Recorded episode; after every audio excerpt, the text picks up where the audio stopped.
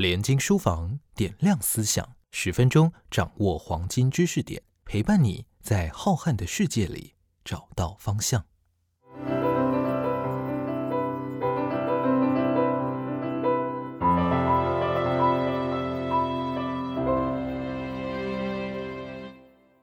大家好，我是联经出版发行人林在觉。今天我要跟大家介绍的是高阳的《胡雪岩三部曲》这个巨大的、重要的著作。那么我们谈到高阳呢，大家都知道他是台湾当代最重要的历史小说家。他一生写了大约一百本的著作，总字数大约三千万字。在这么庞大的篇幅里面，大家公认胡雪岩是最有代表性的作品之一。胡雪岩三部曲包括了《胡雪岩》三册，《灯火楼台》两册，《红顶商人》一册，全部是六大册。那么这六大本书啊，它是写于一九七三年到一九八七年之间。胡雪岩的这个三部曲基本上都是在描绘晚清政治跟商人的关系。所以这篇幅相当大，差不多整个总共加起来有两百万字，但读者也不需要为这两百万字的巨大篇幅，好像觉得呃不容易读。所有的人没有人任何例外，只要翻开第一本，他就会情不自禁的一直读到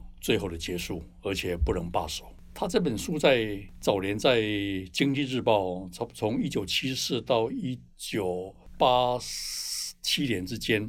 连载的时候就已经受到广大读者的这个欢迎。当年连载的之后的盛况是，台北的所有甚至台湾的所有的工商企业家在聚会的时候，在餐桌几乎所有的话题都是讨论高阳所写的《胡雪岩》的各种小说的情节。这套书呢，当初在香港也卖得非常之好。当时中国刚开始开放，那很多西方人要跟中国人做生意，也不知道怎么样去跟中中国的这个这个生意人打交道。于是就有人推荐他们说：“哦，那你一定要读胡雪岩的这个三部曲，读到里面的小说的情节的描述，你就知道怎么样跟中国的商人做生意。”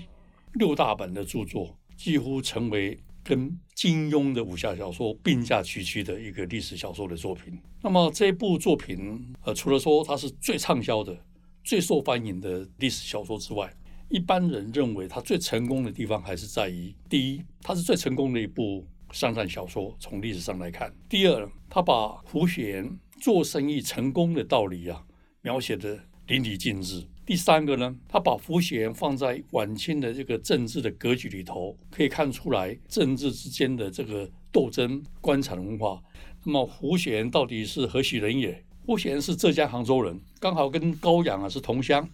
所以高阳为什么会写胡贤？我想基本上跟要把他同乡的这一个。历史上的一个风云人物的生平事迹啊，啊，把它写出来，让读者能够知道啊，我我想有很重要的关系。那这个傅雪岩呢，早年丧父，家里很穷，所以他就负担了整个家庭的这个生计。那么经过亲戚的推荐，他就到了杭州的钱庄当学徒，得到这个钱庄的老板的重视，也是正式的就把他升职为升上为当伙计，那就可以开始进入实际的这个会计作业的这个钱庄。的这个财务的这个事情呢，他把这个整个这个钱庄的作业的流程跟方法，就很快就摸得非常清楚。没多久，他就自己开设了自己的一个钱庄。有了钱庄，然后开始慢慢的这个累积他的财富。吴险的有个特性就是他喜欢冒险，他又会很快的抓住这个机会，慢慢的把它扩大，从杭州，然后接着到宁波、温州等等各个地方，陆陆续续的开始经营借贷的业务。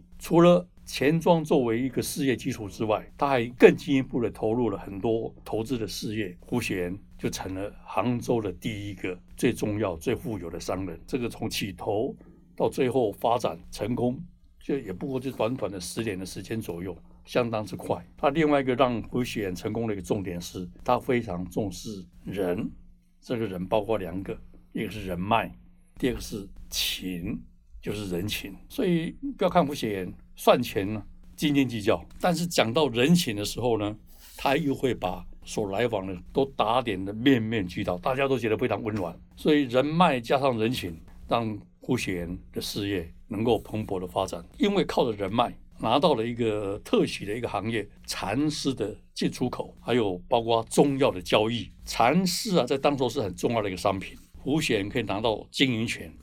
那他的影响力，大家就可以想象得到。甚至于更进一步，因为他有钱了，钱庄有钱了，所以当国库空缺，胡贤就利用这时候自掏腰包，由钱庄先代国库。垫付公家呃缺乏的这些粮饷，所以因此呢，官方就开始对胡贤也另眼看待，他的势力也因此就逐渐做大，然后慢慢就影响到政治的各个层面。胡贤就利用这样一个政界的良好的关系，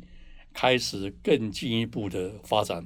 因此也开始让胡贤成为一个既是官也是商的这么一个很特别的一个一个角色。中间有一个很重要的，就是浙江巡抚。左宗棠当时候对付太平天国，他的部队短缺粮饷，胡贤看到了，这是一个好机会，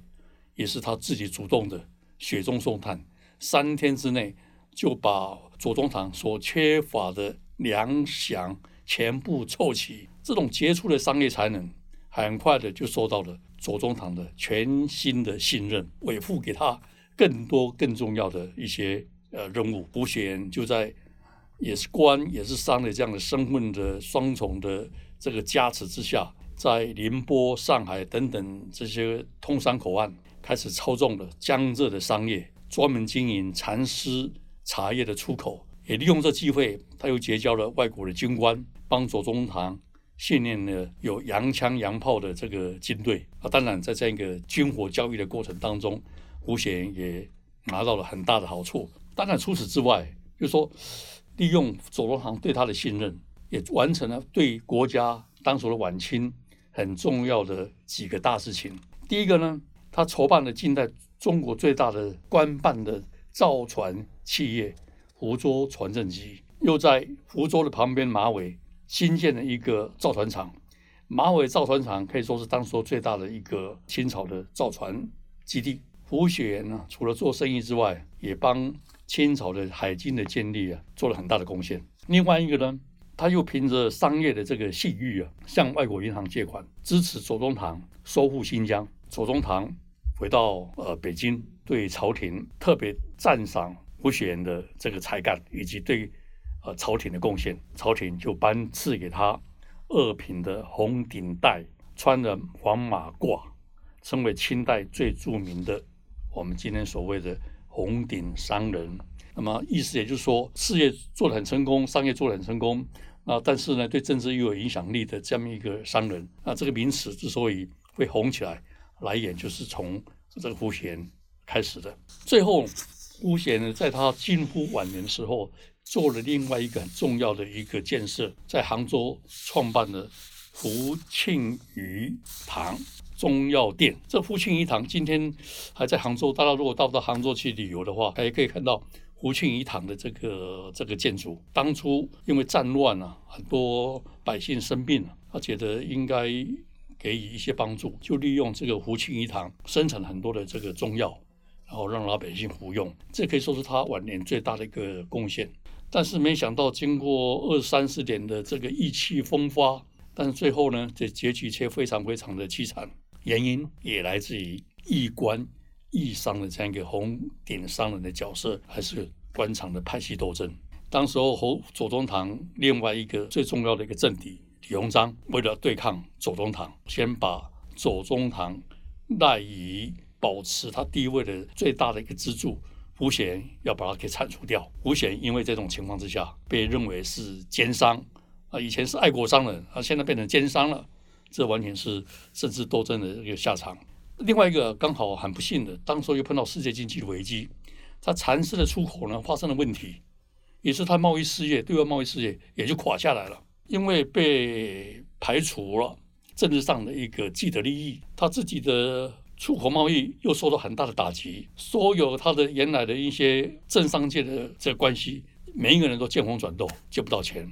没办法周转。然后整个事业几乎全部就这样子一一崩溃。最后的晚年是他要抄家，结果没想到几乎无产可封。然后他最后的结局是非常凄惨的，四个字：人亡